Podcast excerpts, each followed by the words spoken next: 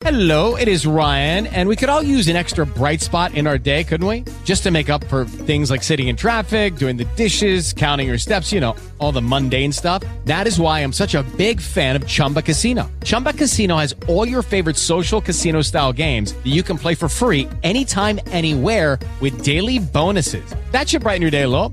Actually, a lot. So sign up now at chumbacasino.com. That's chumbacasino.com. No purchase necessary. VGW Group. Void were prohibited by law. See terms and conditions. 18 plus. Desde Denver, Connecticut, estás escuchando tu emisora Jesús es el Camino Radio.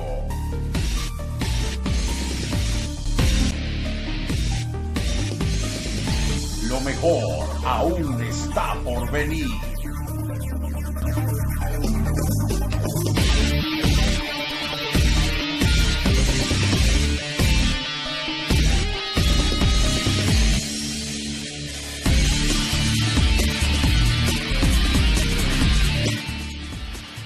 Aleluya, bendiciones mis hermanos, muy buenas noches.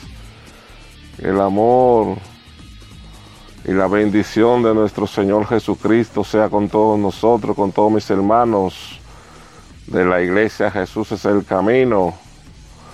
Le habla su hermano Eric Arturo, bendiciones mis hermanos. Ya les echaba de menos, le extrañaba.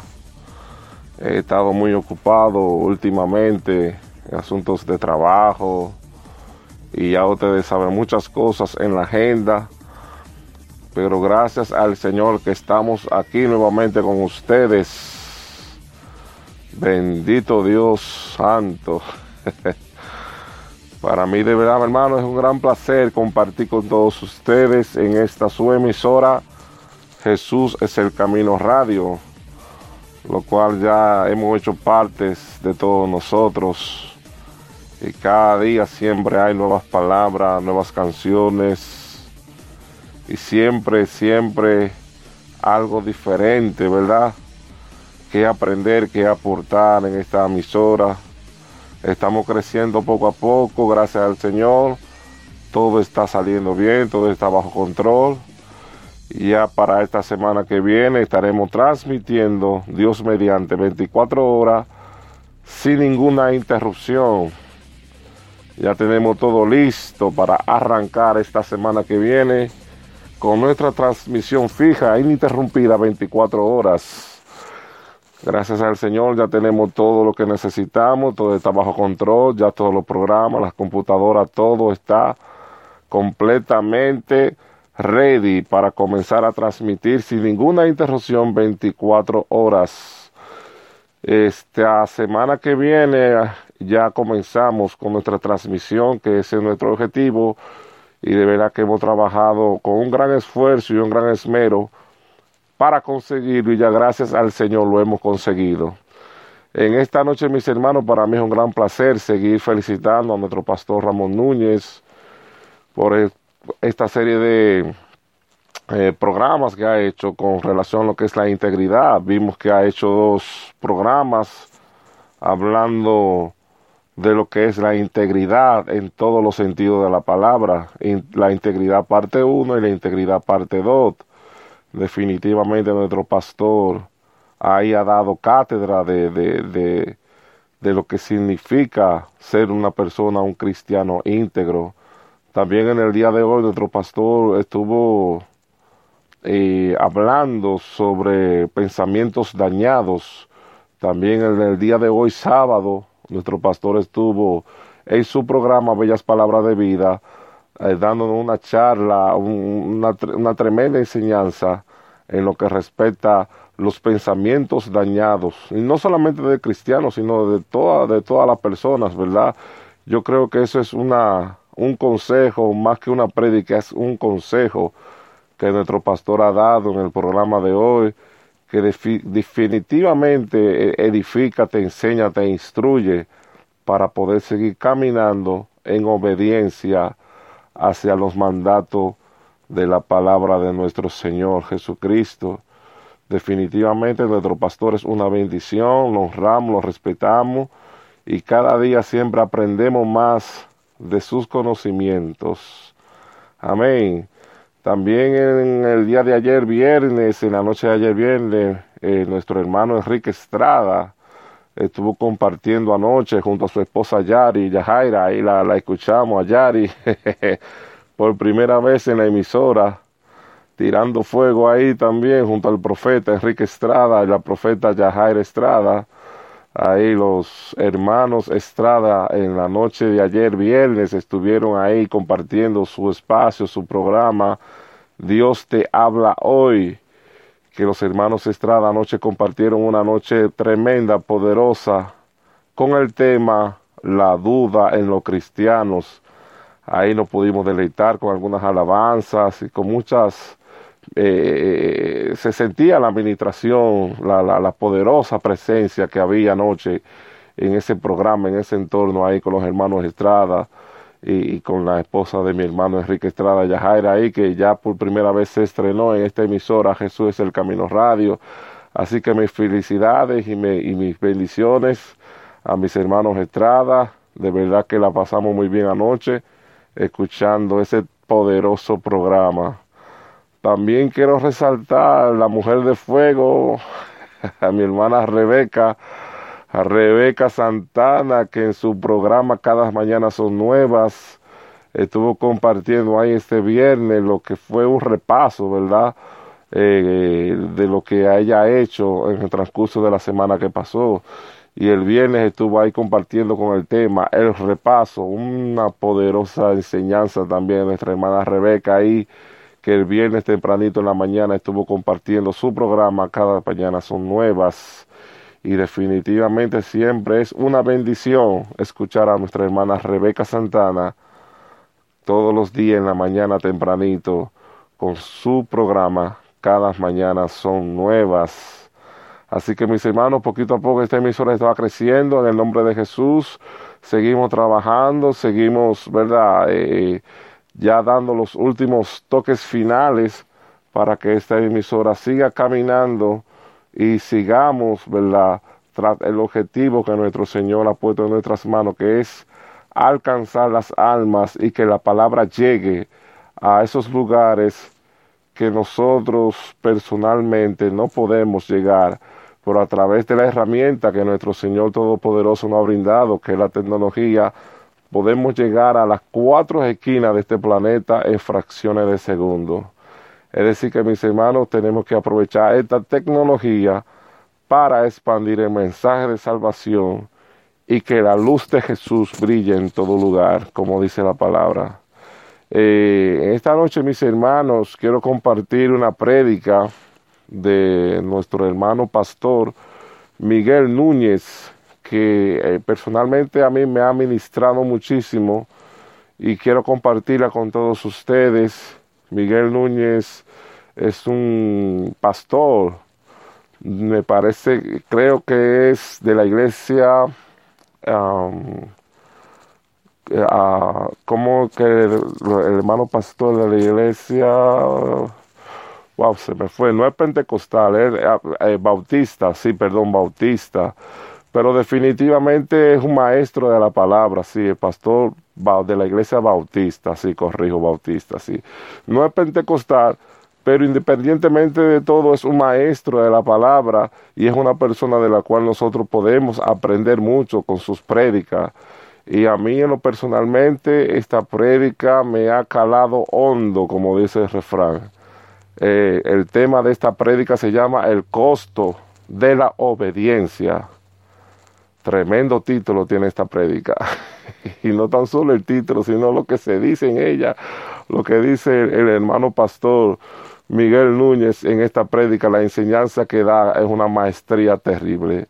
Es decir, que esta noche yo los invito a que me acompañe a escuchar esta poderosa prédica de nuestro hermano pastor Miguel Núñez con el título El costo de la obediencia. Pero antes de poner este mensaje, quiero compartir con ustedes una hermosa canción que quiero disfrutar con todos ustedes.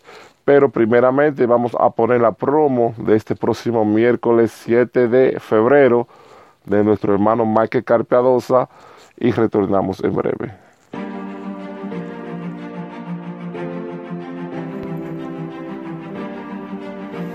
La iglesia Jesús es el camino. Te invita el próximo miércoles 7 de febrero a partir de las 7 y media de la noche. Desde República Dominicana, miércoles de avivamiento te presenta el evangelista internacional Michael Calpiadosa con una palabra que transformará tu vida. No te lo pierdas. Separa la fecha, miércoles 7 de febrero, desde República Dominicana. El evangelista internacional Michael Calpiadosa.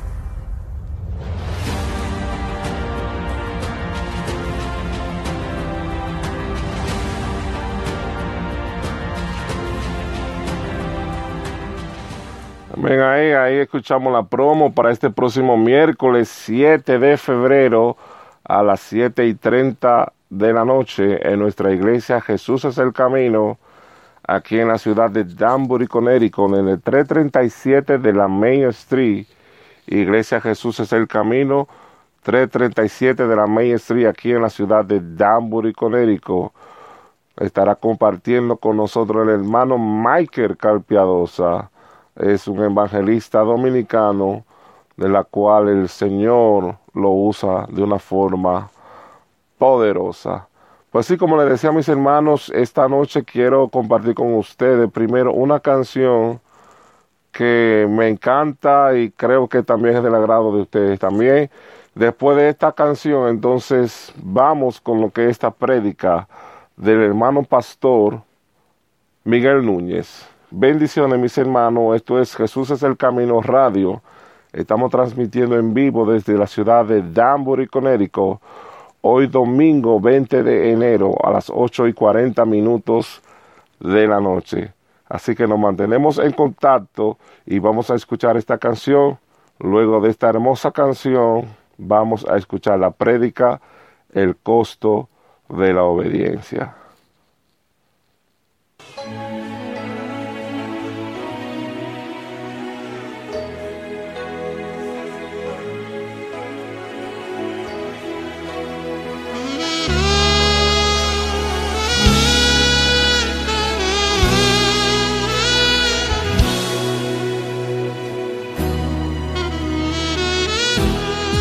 He fallado,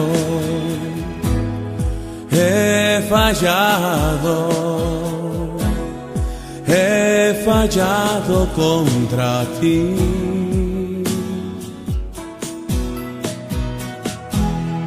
He fallado, he fallado he fallado contra ti. Y hoy vengo a suplicarte, mi Señor, que olvides todos mis pecados.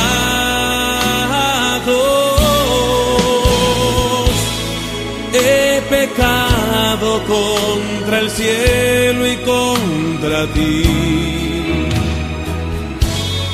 He fallado, he fallado contra ti.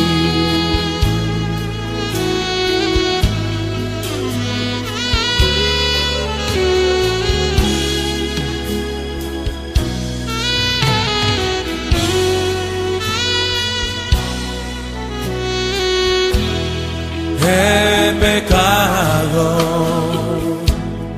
he pecado, he pecado contra ti.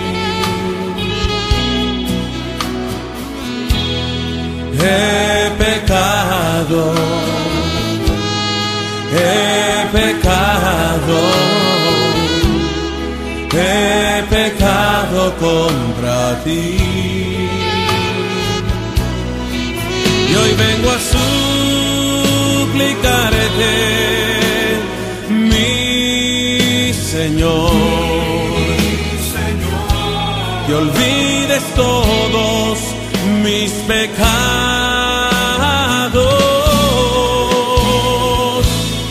He pecado contra el cielo y contra ti. He pecado, he pecado contra ti.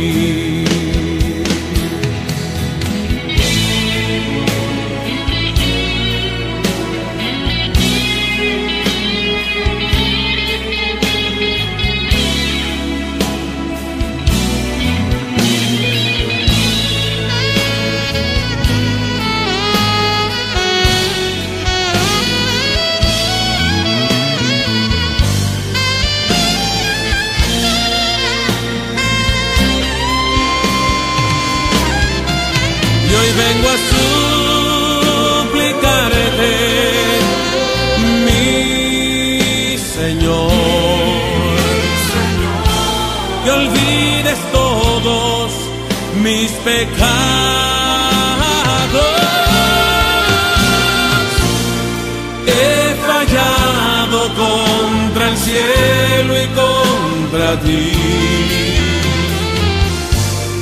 He fallado,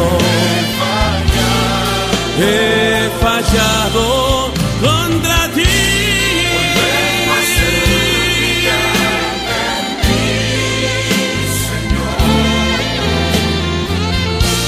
Que olvides todos mis pecados.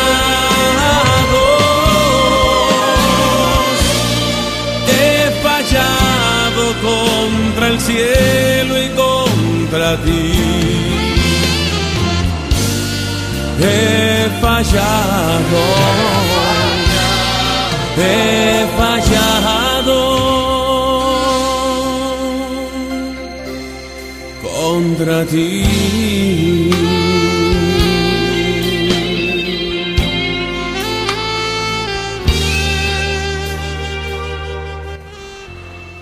Porque no hay ni siquiera uno solo que haga lo bueno delante de mi presencia, ni siquiera uno hay bueno, pero somos justificados por la sangre de Cordero. Santo Dios. Dice la palabra que Dios miró hacia la tierra a ver si miraba a un hombre bueno y no encontró ni siquiera uno, uno solo ni siquiera encontró que hiciera lo bueno pero somos justificados por la sangre de Jesús. Amén, mis hermanos. En esta noche continuamos con este programa especial. A continuación le voy a poner una tremenda prédica que por favor quiero que le pongan mucha atención, que será de mucha edificación para todos nosotros. Así que los dejo con el pastor Miguel Núñez con el con la prédica el costo, el costo de la obediencia. Bendiciones.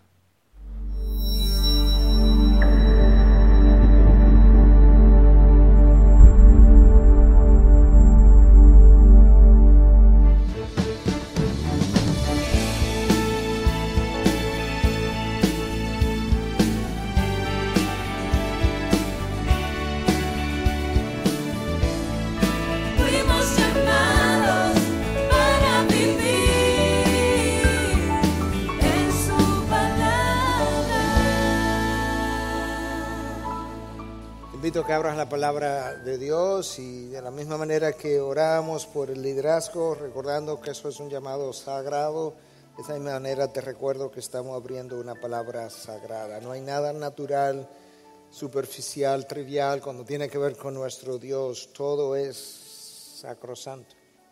Y eso es bueno recordarlo. Vamos a estar, perdón, en el libro de los Hechos, capítulo 5, del versículo 12 al 32, pero no todavía, simplemente yo quiero introducir mi mensaje y después pausar y volver a orar brevemente por la predicación de la palabra. El mensaje o el título de mi mensaje es El costo de la obediencia. Con frecuencias oímos acerca de las bendiciones de la obediencia. Yo quiero hablarte hoy del costo de la obediencia. Y decían a primera, en el primer culto que cuando tú lees la palabra de Dios, cuando tú revisas la historia de la iglesia, uno va quedando con la impresión de que cada vez que Dios comienza a mover su poder a favor de su iglesia, como que Satanás comienza a mover su mano en dirección paralela, pero opuesta a los propósitos de Dios. Y si hay un libro en el que tú puedas ver eso más claramente que quizás de muchos otros, es el libro de los Hechos, una iglesia incipiente, creciendo, avanzando contra viento y marea, Dios bendiciendo y Satanás oponiéndose. Satanás sabe cómo oponerse, él sabe a quién usar, sabe cómo usar a cada persona en su momento, sabe qué atacar. A, veces la oposición es francamente abierta por motivos religiosos, como ocurrió en los tiempos de Lutero, cuando Roma hacía oposición al movimiento de la reforma protestante. Otra vez la oposición es por motivos políticos, como ha ocurrido a lo largo de la historia en regímenes totalitarios como los, los países comunistas. Otras veces la oposición, y esta es la más frecuente, porque esta ocurre en todas, en todas las naciones y en todas las iglesias. Es más sutil, tiene que ver con celos, con envidias, cosas propias de la carne, propi- cosas que leemos en la palabra, pero que raramente como que vemos en nosotros. Tú lees acerca de David y Saúl y tú escuchas cómo David mató a Goliat y entonces las mujeres cantaron acerca de cómo Saúl mató a sus miles y David a sus diez miles y el texto de 1 Samuel 19.8 dice que a partir de ahí el corazón de Saúl se llenó de celo contra David. Tú tienes un encuentro de esta naturaleza muy temprano en el libro de Génesis, capítulo 4 apenas, donde Caín no toleró el celo, la envidia que experimentó en contra de su hermano Abel, a quien le quitó la vida porque Dios había favorecido la ofrenda de Abel sobre la ofrenda de Caín. Hay, hay como algo en la naturaleza humana que no tolera ver al otro triunfar o ser bendecido por encima de nosotros. Y la razón es una, déjame leértela porque la escribí de una forma que es como quisiera pasártela a ti. Cuando el otro es bendecido de una manera que yo no lo soy, o en un momento cuando yo no estoy siendo bendecido, eso nos hace sentir rechazado a menos que hayamos cultivado la gratitud para sentirnos bendecidos y satisfechos con lo que Dios nos ha dado. El antídoto número uno en contra del celo y la envidia es la gratitud hacia Dios por aquellas cosas que Él nos ha dado. Y cuando nosotros estemos leyendo este texto nos vamos a percatar de que hay un grupo de líderes, saduceos, parte del Sanedrín, que se llenaron de celos al ver la iglesia de Dios crecer, al ver las señales y los prodigios que Dios hacía por medio de los apóstoles. Ellos querían el poder, ellos querían los seguidores que ellos tenían, pero no los tenían. Y ellos se levantaron. Parece ser que cada vez que Dios se mueve, Satanás se mueve por otro lado todo el tiempo y activa el poder de las tinieblas. Tenemos que recordar que aunque nosotros vemos esas luchas ah, de manera horizontal, el apóstol Pablo nos recordó que nuestras luchas no son contra carne ni sangre, sino contra potestades y principados en las regiones celestiales. De hecho, él le llamó huestes espirituales de maldad, numerosas huestes, inclinados y dedicados a la maldad continua, sin ninguna motivación buena en ningún momento. Pero cada vez que Satanás se mueve de una manera, Dios parece moverse más poderosamente de otra manera y esparce su verdad.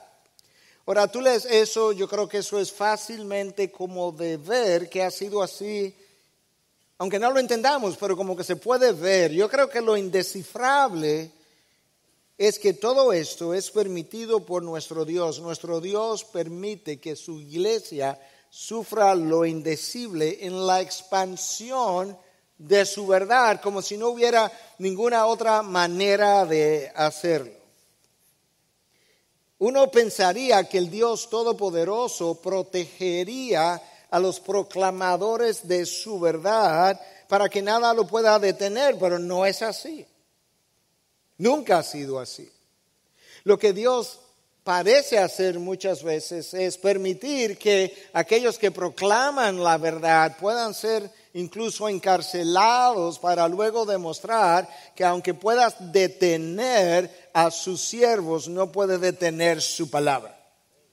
Es como si Dios dijera, puede poner a mis evangelistas y pastores en la prisión, pero no puedes hacer, lo que no puedes hacer es encarcelar mi palabra. Al mismo tiempo, tú puedes ver que los hombres y mujeres de Dios, verdaderamente convencidos por el poder de la palabra, nunca se han dejado intimidar por la persecución o la oposición.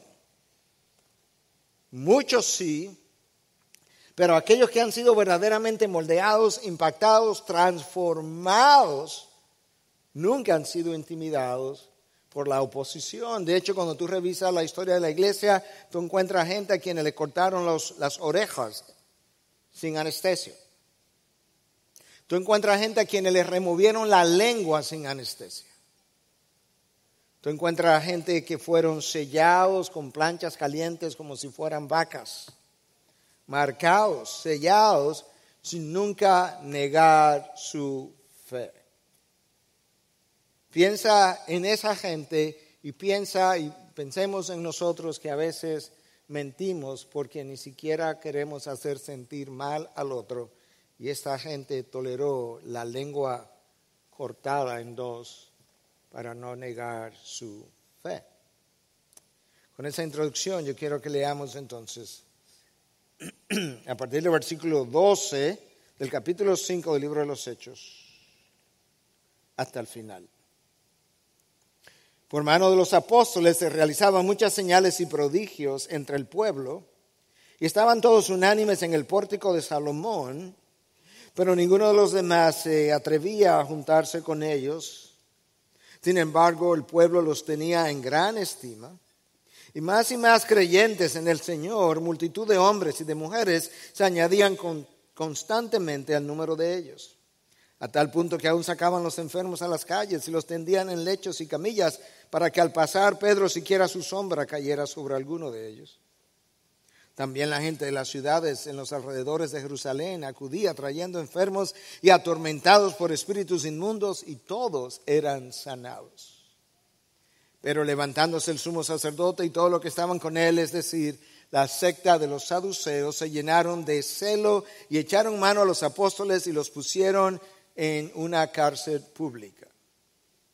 Pero un ángel del Señor durante la noche abrió las puertas de la cárcel y sacándolos dijo, id y puestos de pie en el templo, hablar al pueblo todo el mensaje de esta vida. Habiendo oído esto, entraron al amanecer en el templo y enseñaban. Cuando llegaron el sumo sacerdote y los que estaban con él convocaron al concilio, es decir, a todo el senado de los hijos de Israel, y enviaron órdenes a la cárcel para que los trajeran. Pero los alguaciles que fueron no los encontraron en la cárcel. Volvieron pues e informaron, diciendo, encontramos la cárcel cerrada con toda seguridad y los guardias de pie a las puertas, pero cuando abrimos, a nadie hallamos dentro. Cuando oyeron, estas palabras, el capitán de la guardia, de la guardia del templo y los principales sacerdotes se quejaron o se quedaron muy perplejos a causa de ellos, pensando en qué terminaría aquello. Pero alguien se presentó y les informó, mirad, los hombres que pusisteis en la cárcel están en el templo enseñando al pueblo. Entonces el capitán fue con los alguaciles y los trajo sin violencia, porque temían al pueblo, no fuera que los apedrearan. Cuando los trajeron, los pusieron ante el concilio y el sumo sacerdote los interrogó diciendo, os dimos órdenes estrictas de no continuar enseñando en este nombre y he aquí, habéis llenado a Jerusalén con vuestras enseñanzas y queréis traer sobre nosotros la sangre de este hombre. Mas respondiendo Pedro y los apóstoles dijeron, debemos obedecer a Dios antes que a los hombres. el Dios de nuestros padres, resucitó a Jesús, a quien vosotros habéis matado, colgándole en una cruz. A este Dios exaltó a su diestra como príncipe y salvador para dar arrepentimiento a Israel y perdón de pecados. Y nosotros somos testigos de estas cosas y también el Espíritu Santo, el cual Dios ha dado a los que le obedecen. Padre, gracias por el registro de cada evento que tú consideraste importante en la historia de tu iglesia del pasado para la iglesia del presente y del futuro. Nosotros acabamos de leer un relato de hombres convencidos por tus palabras, dispuestos a pagar el costo de la obediencia. Te pedimos que tú uses sus vidas y esta historia para ayudarnos a entender de qué es que trata verdaderamente el discipulado de Cristo. En tu nombre Jesús. Amén. Amén. Bueno, en el capítulo anterior nosotros vimos como Pedro y Juan habían sido puestos en la cárcel. Habían sido puestos en la cárcel por estar predicando el Evangelio y sacado al otro día y dejado, fueron dejados libres con la advertencia de que no volvieran a predicar en el nombre de Jesucristo. Habían caído en prisión por hacer uso o poner en práctica la gran comisión. Y sin lugar a dudas, como ya dijimos, la obediencia tiene un costo. Y el texto nos dice que cuando ellos fueron a los suyos y le contaron todo lo que Dios había hecho, la iglesia comenzó a orar y oraron de diferentes maneras, pero una de las cosas que pidieron fue la siguiente, en Hechos 4:30, extiendes tu mano para que se hagan curaciones, señales y prodigios mediante el nombre de tu santo siervo Jesús. Y dijimos en esa ocasión que la confianza depositada en la soberanía de Dios afecta el resultado de tus oraciones y literalmente tú puedes ver eso ahí, porque la iglesia está orando en 4.12 porque Dios haga señales y prodigios y en el texto de hoy ya comenzamos a ver la respuesta a esa oración. Dios no necesita mi oración para actuar, de hecho cuando Él creó el mundo nadie estaba orando. Dios, Dios no necesita que yo le dé permiso para él actuar, pero en su soberanía Dios ha diseñado la relación entre él y su pueblo de una manera que la oración afecte los resultados. No tenéis porque no pedís. Y Dios ha hecho eso porque si Dios lo hace de esa manera, Él va a cultivar y alimentar mi vida de oración. Dios va a ayudarme a crecer en dependencia de Él. Dios va a ayudar a crecer mi fe cuando permite que yo ore y Él pueda responder dando parte de lo que he orado, porque de esa manera entonces mi fe crece en lo que es su fidelidad y el cuidado personal que Él tiene por nosotros. En 4.30 el pueblo está orando y pidiéndole a Dios que extendiera su mano para que se hicieran sanaciones, curaciones y milagros. Y ahora, en 5.12, que es el primer versículo del texto de hoy, tuve la respuesta a esa oración. Y eso entonces me introduce a mi primer punto. Lo primero que yo quiero que veas es el despliegue del poder de Dios a favor de su iglesia. El despliegue del poder de Dios a favor de su iglesia. Versículo 12 y siguiente. Por mano de los apóstoles se realizaban muchas señales y prodigios entre el pueblo y estaban todos unánimes en el pórtico de Salomón. Me voy a parar en un momentito.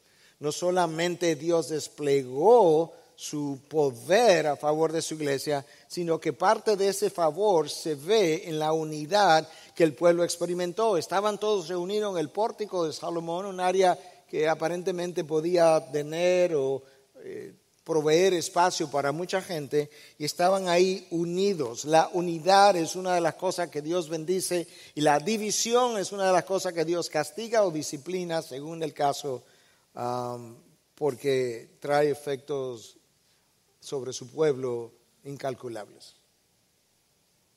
Oye, ¿cómo más Dios desplegó su poder sobre la iglesia. Y más y más creyentes en el Señor, multitud de hombres y de mujeres se añadían constantemente al número de ellos, versículo 14 y ahora el 15, a tal punto que aún sacaban a los enfermos a las calles y los tendían en lechos y camillas para que al pasar Pedro, siquiera su sombra cayera sobre alguno de ellos. No creo que quizás no estaba necesariamente pasando eso, pero hablo un poco de la cantidad de gente que venía que no tenía chance de acercarse a Pedro y quizás ellos en su creencia pensaban que si por lo menos la sombra de Pedro llegara hasta ellos lo podía sanar. También la gente de las ciudades en los alrededores de Jerusalén acudía trayendo enfermos y atormentados por espíritus inmundos y todos eran sanados. No hay duda de que la iglesia primitiva experimentó un gran avivamiento con todas las señales que los avivamientos tienen. Si tú revisas los últimos versículos, los últimos dos o tres capítulos, tú descubrirás que la iglesia estaba experimentando una presencia de Dios muy especial, que se manifestaba a veces hasta la manera como oraba, oh Señor, en 4.24, 24. Se manifestaba esa presencia especial de Dios cuando la gente venía y traía personas que estaban endemoniadas y eran liberados, pues la gente venía con, con enfermos, con, con cojos, con enfermos de todo tipo y gente en camillas y lo tendían en el piso, en, los- en sus lechos y eran sanados. No hay duda de que había un sentido de la presencia manifiesta de Dios de manera extraordinaria. La palabra era predicada con denuedo. Nosotros vimos esos en versículos anteriores. Las conversiones eran masivas, tres mil conversiones en un solo día en Pentecostés. Y en el texto de hoy se nos dice que había multitudes, probablemente cientos de hombres y mujeres que eran añadidos constantemente, ni siquiera en un fin de semana, constantemente. Había hambre por la palabra de Dios. Nosotros leímos en 2.42 cómo los discípulos se di- dedicaron a la enseñanza de los apóstoles. Había reverencia por la santidad de Dios. Había reverencia por la santidad de Dios, sobre todo después que Dios le quitó la vida a Ananías y Zafira porque mintieron. El texto dice que un gran temor cayó sobre todos ellos. Y los discípulos estaban dispuestos a obedecer a pesar del costo. Todo eso son señales de un avivamiento. Todo eso es el obrar sobrenatural de la gracia de Dios sobre ellos. Paradójicamente, las bendiciones siempre han venido acompañadas de persecuciones. Nadie fue más bendecido que el Hijo de Dios encarnado y nadie fue más perseguido que Él mismo. Si tú no quieres ser condenado, criticado, rechazado, condenado, cuestionado, no es tan difícil. No digas nada y no hagas nada. Y descubrirás que serás entonces cuestionado, criticado, condenado por no decir nada y no hacer nada. Y muchas veces entonces sufriría la disciplina del Señor. Entonces claramente tú ves el despliegue del poder de Dios a favor de su iglesia.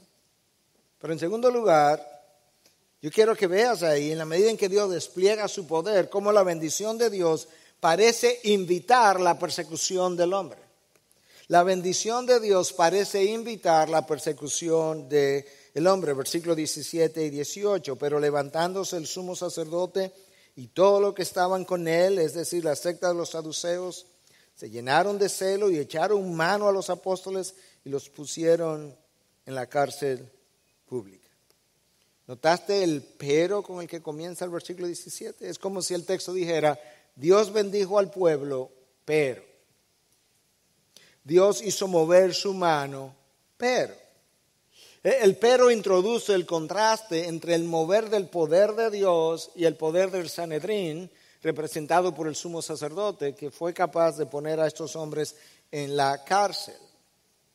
El Sanedrín estaba compuesto de sacerdotes, de fariseos, de saduceos, del sumo sacerdote, pero para este tiempo probablemente la mayo- mayoría eran saduceos, la aristocracia, un grupo élite pequeño con poder religioso más que hombres ah, con poder político más que ser hombres religiosos, eso eran ellos. Y es por eso que decimos todo el tiempo que la historia del pueblo de Dios está lleno de paradojas o aparentes contradicciones. Estos son siervos de Dios puestos en la prisión por siervos de Satanás, no hay otra manera de nombrarlos. Y parecería entonces como que Satanás frecuentemente gana su victoria sobre Dios. Es como si el, el mal triunfara sobre el bien. Pero una y otra vez tú ves a Dios permitiendo que Satanás haga su movimiento para él hacer el suyo. Ahora, Lucas nos deja ver cuál fue la razón de la oposición en este caso. Porque los saduceos, los miembros del Sanedrín, se llenaron de celo.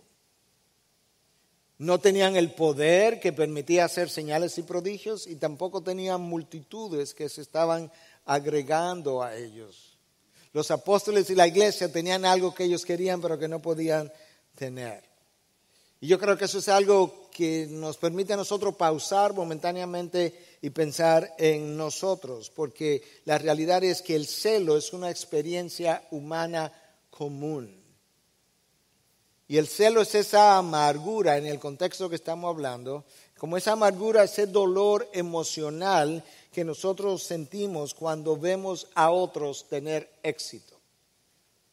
Es esa molestia, esa irritación que nos produce cuando nosotros vemos a Dios usar a otros más que a nosotros, cuando nosotros vemos a individuos que tienen dones y talentos que nosotros no tenemos, cuando nosotros vemos a otros avanzar y nosotros no hemos podido hacerlo, cuando nosotros recibimos, cuando otros reciben el aplauso que yo no estoy recibiendo, o cuando vemos a otros ser usados por Dios en momentos cuando yo no estoy siendo usado de esa manera, o en formas cuando yo no puedo ser usado de esa manera. Y eso es algo que nos puede afectar a todos. Si hay algo que yo decidí hacer hace un tiempo atrás, poder celebrar la obra de Dios en otros, no solamente para traer gloria a mi Dios, no solamente para traer gozo a ese otro, sino también para combatir la inclinación de la carne que no le agrada disfrutar el éxito del otro o más bien la obra de Dios en el otro. Los saduceos querían un poder que no podían tener, querían un seguimiento, unos seguidores que no tenían, y por tanto entonces, por celo, versículo 18, echaron mano a los pastores, a los apóstoles, perdón, y los pusieron en una cárcel pública. Cuando nosotros actuamos como los saduceos, tenemos que recordar que nuestro malestar no es contra el otro que está siendo bendecido, es contra Dios quien dispone el uso de sus siervos, que dispone el uso de ellos cuándo, cómo y dónde. Y es bueno recordar que no hay nada más destructivo en una congregación que el celo o la envidia experimentada, experimentada entre ovejas. Por eso es algo que tenemos que destruir. Y el antídoto número uno es la gratitud con lo que Dios me ha dado. Lo que no tengo, Dios entiende que yo no lo necesito para el llamado que Él me ha hecho. Número tres, en el texto de hoy yo quiero que veamos que la tribulación es el mejor escenario para Dios mostrar su poder. La tribulación es el mejor escenario para Dios mostrar su poder. En el versículo 18 los apóstoles están siendo puestos en prisión.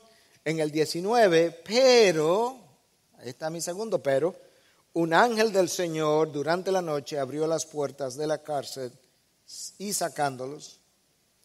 Ese pero introduce otro contraste entre la cárcel o prisión del Sanedrín y la libertad del Señor. Dios no tiene límites a las alternativas que Él tiene cuando quiere obrar para llevar a cabo sus propósitos. En esta ocasión Él usó un ángel, en otras ocasiones Él decidió no abrir la puerta de la cárcel y permitir que Jacobo fuera decapitado. Dios nunca nos ha prometido una vida sin riesgos o una vida sin problemas o sin dolor, como hemos dicho otras veces, recordando a alguien que dijo que Dios nunca nos prometió un vuelo sin turbulencia, sino un aterrizaje seguro. Esa es la promesa de Dios. Tú vas a aterrizar en el cielo de manera segura. En el vuelo habrá tribulación, pero en mí tendréis paz. Hermano, Dios no ignora los movimientos de Satanás, más bien los permite y los usa para su gloria. Dios no es ignorante de ninguno de esos movimientos. En este caso, Dios usó el mover de Satanás para mostrar su poder y sacó a sus discípulos de la cárcel. Pero yo creo que es un buen momento para pausar y a manera ilustrativa de reflexión que nosotros podamos pensar de esta manera. La cárcel en la que el Sanedrín puso a los apóstoles es una es una un- un- lo que en inglés llamaría un word picture, una imagen de algo que debiera recordarnos a nosotros que Satanás disfruta el ver a los hijos de Dios o en prisiones físicas como esas o en prisiones emocionales o espirituales. Que Él disfruta ver a los hijos de Dios llenos de resentimiento y de amargura. Que en otras ocasiones Él disfruta verlos en prisiones de personas endemoniadas o esclavos de nuestras pasiones o esclavos de nuestras ambiciones o esclavos de mentiras que nos creemos o esclavos del dinero o esclavos en medio de conflictos. Él disfruta todo eso porque Él vino justamente a esclavizarnos y por otro lado entonces el ángel liberando a estos apóstoles pudiera ser una, un símbolo, una ilustración, un word picture, una imagen de cómo Dios disfruta la libertad de sus hijos, libres de prisiones espirituales, emocionales, libres de pecado, libres de conflictos, libres de división, libres de celo, de envidia, de orgullo, libres de todo tipo de cadena. Cristo vino para que tengamos vida y la tengamos en abundancia. Él continuamente quiere operar por medio del poder que mora en nosotros y por medio de su palabra para aumentar nuestra libertad. Satanás continuamente obra ah, usando a personas alrededor de nosotros para aumentar nuestra esclavitud o nuestra limitación o nuestras prisiones, nuestro dolor, nuestra habilidad de movernos en libertad dentro y bajo la gracia y el señorío de nuestro Dios. Número cuatro. Dios no nos ha dejado, hermano, en este mundo para evitarnos los riesgos, sino para enfrentarlos con Él. Versículo 20. El ángel se aparece. Mira lo único que el ángel dice. Id y puestos de pie en el templo, hablar al pueblo todo el mensaje de esta vida. La palabra vida en la Biblia de las Américas aparece con V mayúscula para ayudarnos a entender algo que mencionaré un poco más adelante. Pero nota que el ángel los saca de la prisión donde ellos habían caído por predicar el Evangelio y él los saca y luego los envía a hacer la misma cosa que los puso en prisión. El ángel los envía a estar bajo riesgos otra vez. Sería como más congruente, menos paradójico que el ángel le dijera, ah, mira, cójanse un tiempo, permitan que la situación se enfríe, o quizás vayan a otro lugar, no tiene que ser el templo, hay muchísimos lugares para predicar el Evangelio, pero ¿por qué tiene que predicar el Evangelio en el centro del judaísmo? En el centro de gravedad de la religión que te está persiguiendo. Y la respuesta sería, si le hubiesen preguntado al ángel, porque yo no he venido a ponerlos en libertad para evitarle el dolor, el sufrimiento, el malestar, las cucarachas de la cárcel. Yo no he venido para evitarle los riesgos, yo he venido para ponerlos en riesgos otra vez, para que Dios demuestre su poder otra vez.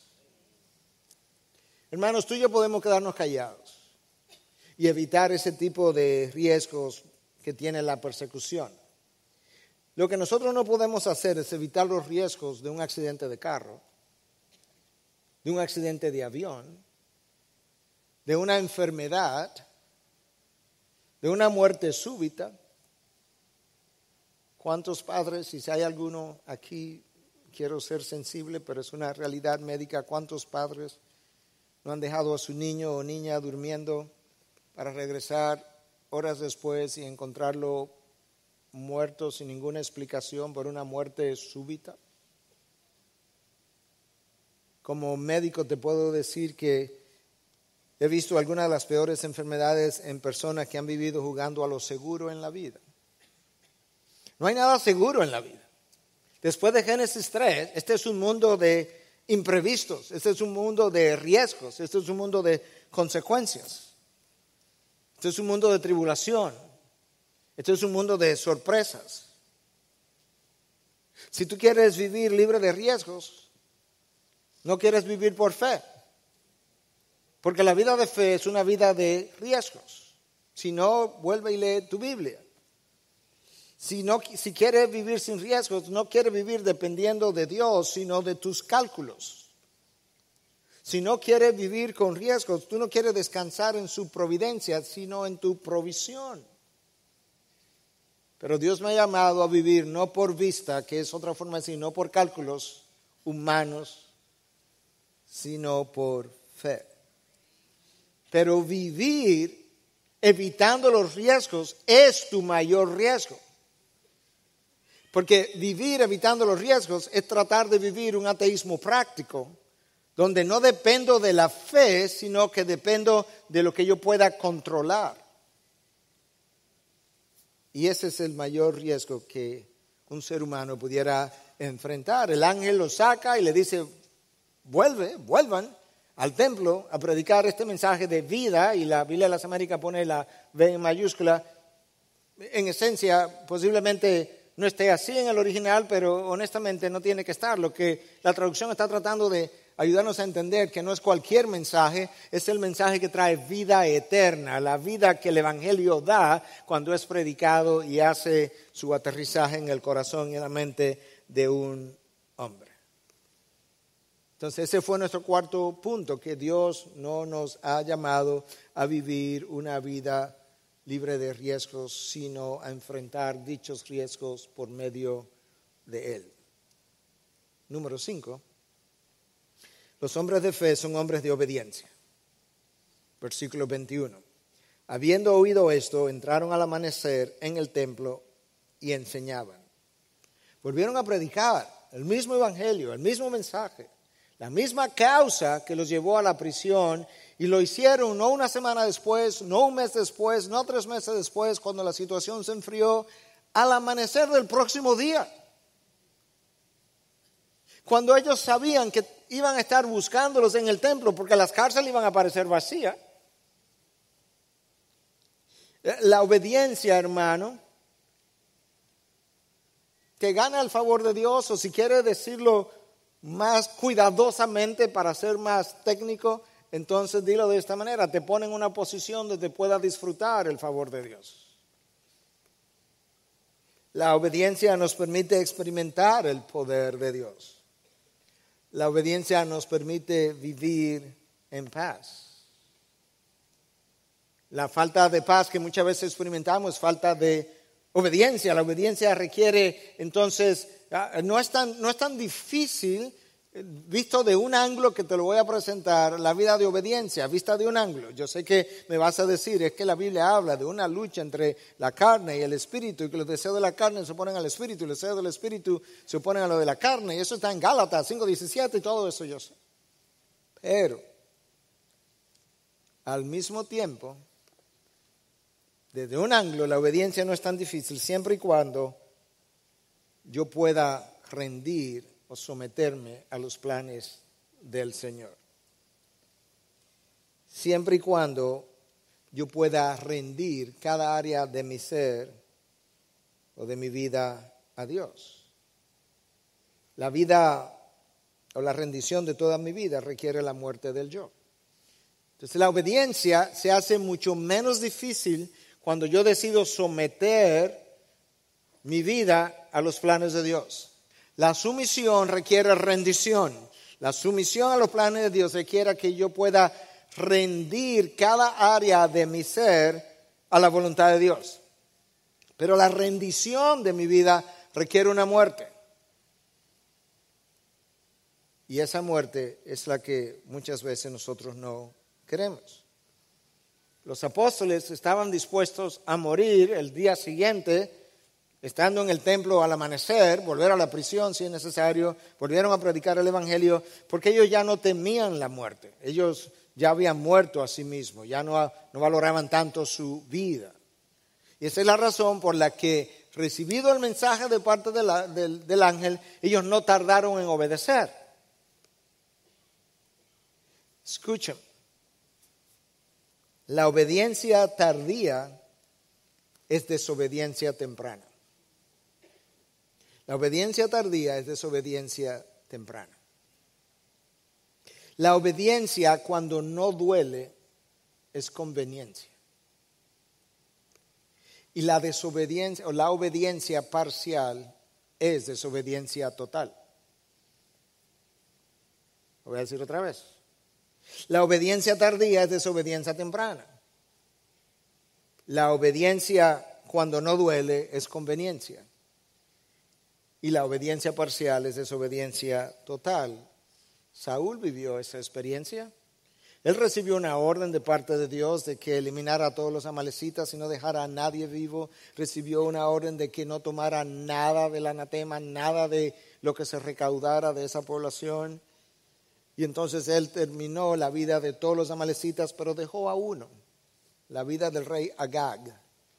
A él lo dejó con vida. Pero yo maté a cientos, sí, pero me dejaste a uno. Tu obediencia parcial es desobediencia total. Y los animales, sí Señor, pero yo solamente tomé los mejores para que el pueblo te lo ofreciera en sacrificio. El problema es que esa obediencia parcial es desobediencia total. Tú, Saúl, has sido rechazado por siempre. Wow. Pero yo no desobedecí completamente, yo obedecí parcialmente. Para mí, has desobedecido totalmente. La desobediencia, por otro lado, no es más, yo estoy convencido de esto hasta el, en buen dominicano, hasta el tuétano de mis huesos. La desobediencia, no importa si es tuya o mía, es rebelión contra el señorío de Cristo.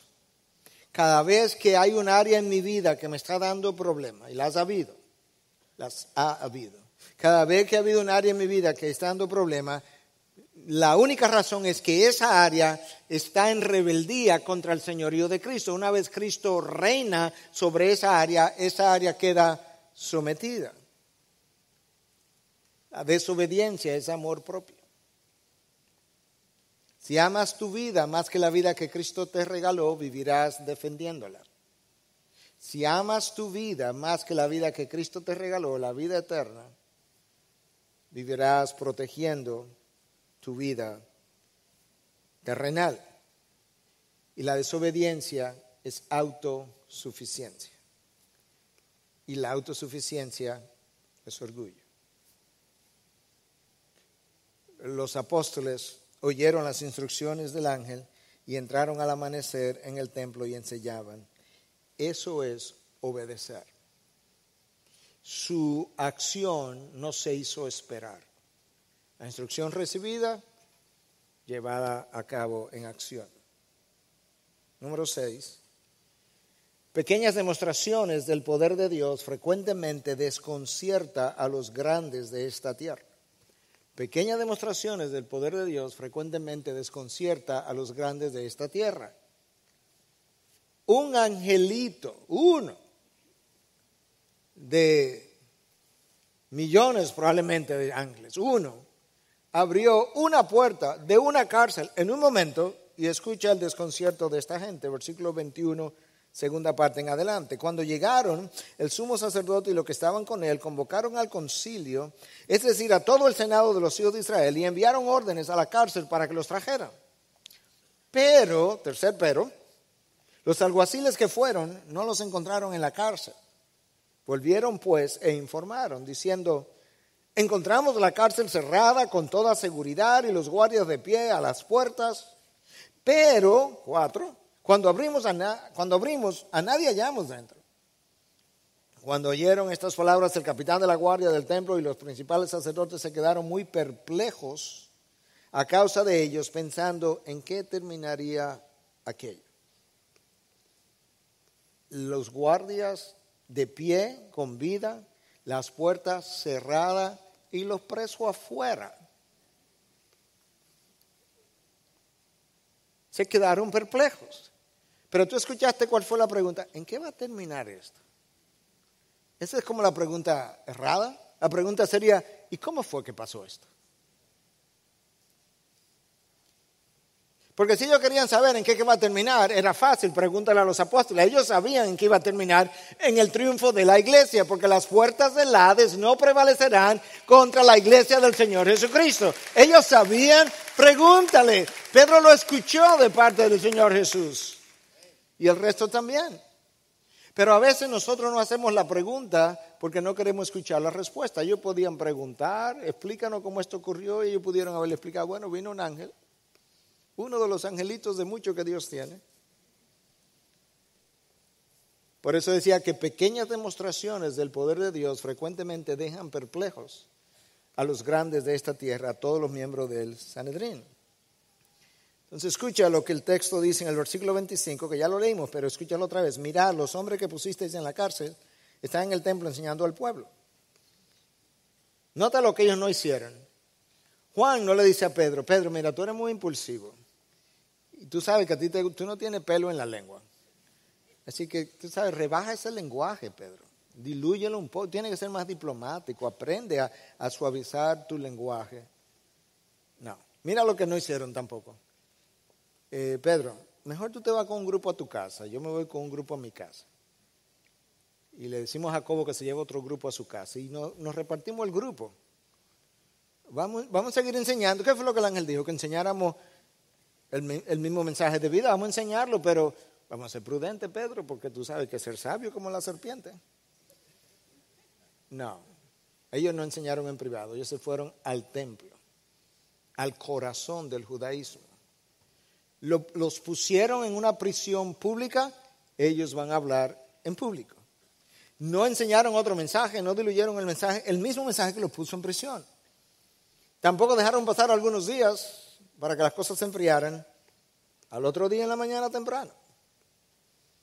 Entonces el capitán fue con los alguaciles y lo tomaron sin violencia porque temían que el pueblo los fuera a apedrear. No, no lo iban a apedrear porque los apóstoles nunca se resistieron al apresamiento de ellos.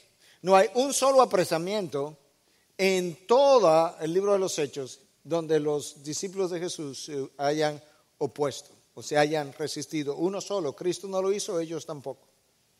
Cuando los trajeron, pues los pusieron ante el concilio y el sumo sacerdote los interrogó diciendo, os dimos órdenes estrictas de no continuar enseñando en este nombre, y aquí habéis llenado Jerusalén con vuestras enseñanzas. Y peor todavía, escucha, ustedes son unos atrevidos, porque queréis traer sobre nosotros la sangre de este hombre. Sea, encima de que enseñan en el nombre, nos acusan de que la sangre de ese hombre está sobre nosotros. Verdaderamente las autoridades estaban desconcertadas, no sabían qué hacer.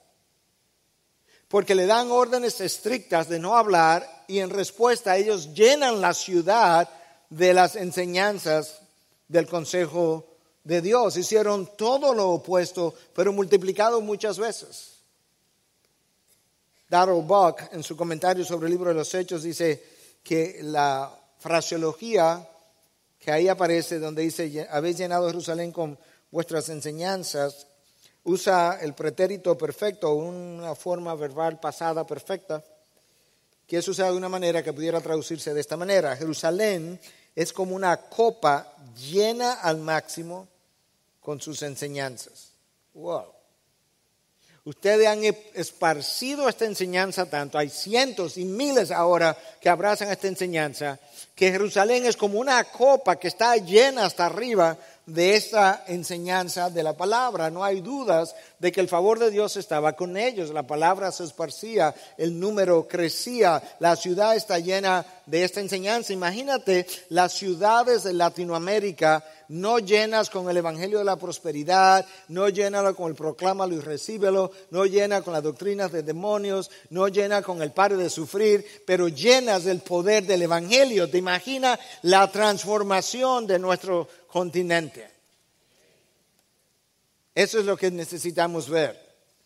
Necesitamos hombres y mujeres dispuestas a creer en el poder del Evangelio para predicar la verdad de Dios independientemente del costo, independientemente de las consecuencias, independientemente de lo que eso pueda causar a sus vidas.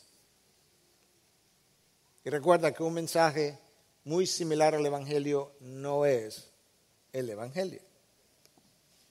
Número siete y último. Escucha cómo habla y vive un hombre o una mujer que ha sido impactada por el poder del Evangelio. Escucha, la palabra ya es impactada. Nosotros hablamos mucho del Evangelio, mucha gente proclama el Evangelio, predica el Evangelio, habla del Evangelio, pero cuando tú analizas su vida, esa vida no está impactada por el Evangelio. Y realmente si esa vida no ha sido cambiada, transformada por el Evangelio, entonces tú y yo no estamos hablando de la misma cosa, estamos hablando de lo que Dios puede hacer a través de un hombre y de una mujer que ha sido tan impactado o impactada por el Evangelio que él o ella no luce como ningún hombre que no haya sido impactado por el Evangelio. Hay una diferencia marcada entre su estilo de vida, su forma de creer, su confianza, su forma de hablar, eh, en lo que él ve, lo que él escucha, lo que él, lo que él oye, lo que él disfruta, lo que él rechaza, por lo que llora, por lo que siente, por lo que ríe. Es tan distinto que es obvio que aquellos que no han sido impactados por el Evangelio no lucen iguales. Pedro escucha, es que ustedes han llenado la ciudad de estas enseñanzas, mas él respondiendo, Pedro respondiendo y los apóstoles dijeron, de manera que aquí hay un grupo que le está haciendo coro, debemos obedecer a Dios antes que a los hombres. Versículo 29, versículo 30. El Dios de nuestros padres resucitó a Jesús, a quien vosotros habéis matado colgándolo en una cruz. Oh, eso es lo que ellos resienten, que ustedes me culpan de la sangre de este hombre.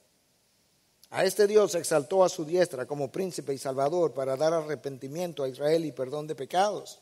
Y nosotros somos sus testigos. Y el Espíritu Santo también, el cual Dios ha dado a los que le obedecen. Tú notas en las palabras de Pedro lo que es un hombre impactado por el Evangelio. Él no teme. Él tiene claro sus prioridades. Él sabe que él tiene que obedecer a Dios o los hombres, pero y los hombres dependiendo de las circunstancias, pero cuando esas dos cosas se chocan, él sabe a quién tiene que obedecer primero, porque él sabe a quién le rinde cuenta. Él tiene una vida que fue comprada a precio de sangre y entregó la suya murió a su propia vida, abrazó esta otra, ya no se pertenece. De manera que esta forma de Pedro hablar es una evidencia de lo que el impacto del Evangelio hace en un individuo. Pedro no solamente está impactado por el Evangelio, es que él conoce los componentes del Evangelio. Escúchalo otra vez si no lo viste la primera vez. Mas respondiendo Pedro y los apóstoles dijeron, debemos obedecer a Dios antes que a los hombres. Aquí viene, el Dios de nuestros padres resucitó a Jesús, ahí está la resurrección, a quien vosotros habéis matado colgándolo en una cruz, ahí está la crucifixión. A este Dios exaltó a su diestra como príncipe y salvador, ahí está la ascensión, para dar arrepentimiento a Israel y perdón de pecados, ahí está la razón del derramamiento de sangre, perdón de pecados y arrepentimiento. En este caso, a ustedes, Israel, saduceos, miembros del Sanedrín, ustedes que conocían la ley y los profetas. Y nosotros somos testigos de estas cosas. Con, con, lo cual estaban diciendo, nosotros no podemos dejar de hablar lo que hemos visto y oído, somos testigos de esto.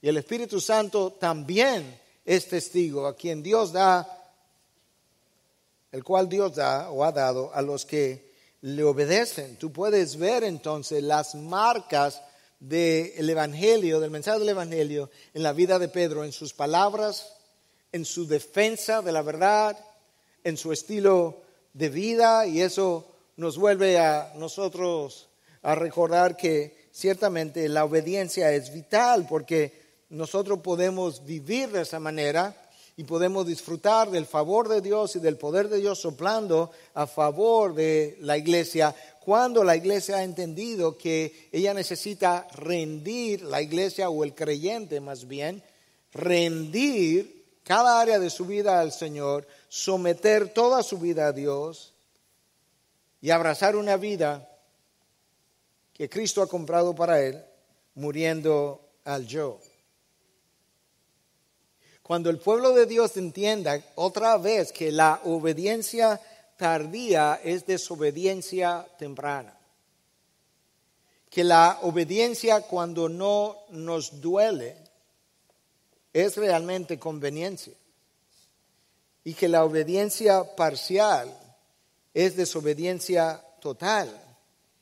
Podrá contar entonces con el favor de Dios soplando a su favor. Y si Dios es por nosotros, ¿quién contra nosotros? Si Dios está a favor de su pueblo, nada nos puede detener, nada nos puede parar, nada nos puede hacer la contra, nada nos puede hacer oposición. Podrá hacer una oposición, pero no detendrá el avance de la iglesia de Cristo.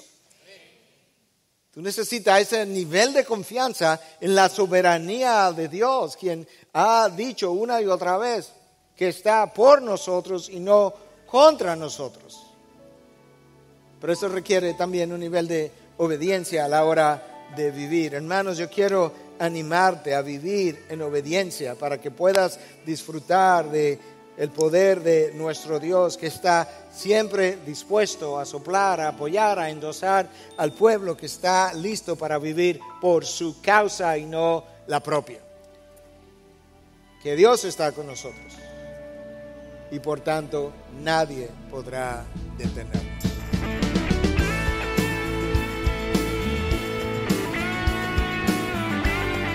Esta es una producción que llega hasta ustedes. Aleluya. Bueno, mis hermanos, gracias por la sintonía, gracias por acompañarme en esta más de una, casi una hora y media, ¿verdad? De, de prédica de nuestro hermano pastor Miguel Núñez.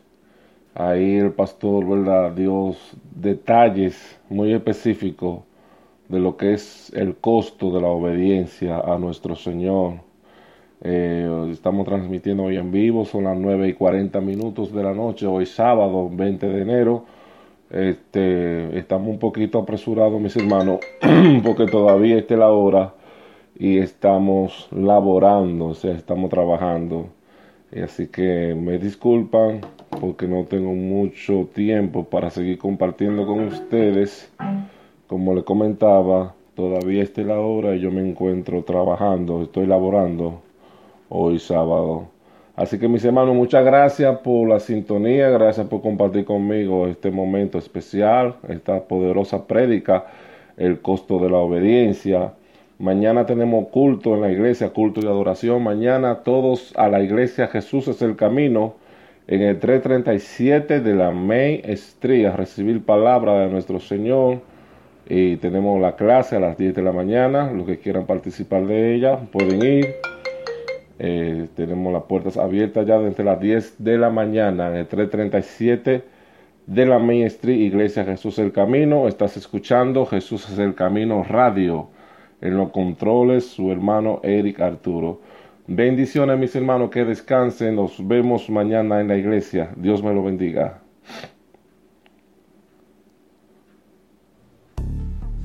Desde Denver Connecticut estás escuchando tu emisora Jesús es el Camino Radio.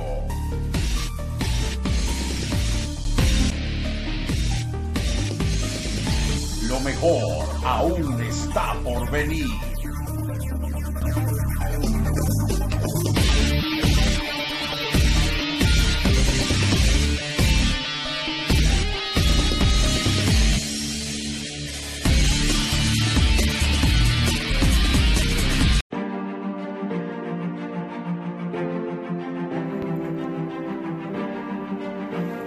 Iglesia Jesús es el camino. Te invita el próximo miércoles 7 de febrero a partir de las 7 y media de la noche. Desde República Dominicana, miércoles de avivamiento te presenta el evangelista internacional Michael Calpiadosa con una palabra que transformará tu vida. No te lo pierdas. Separa la fecha, miércoles 7 de febrero, desde República Dominicana. El evangelista internacional Michael Calpiadosa.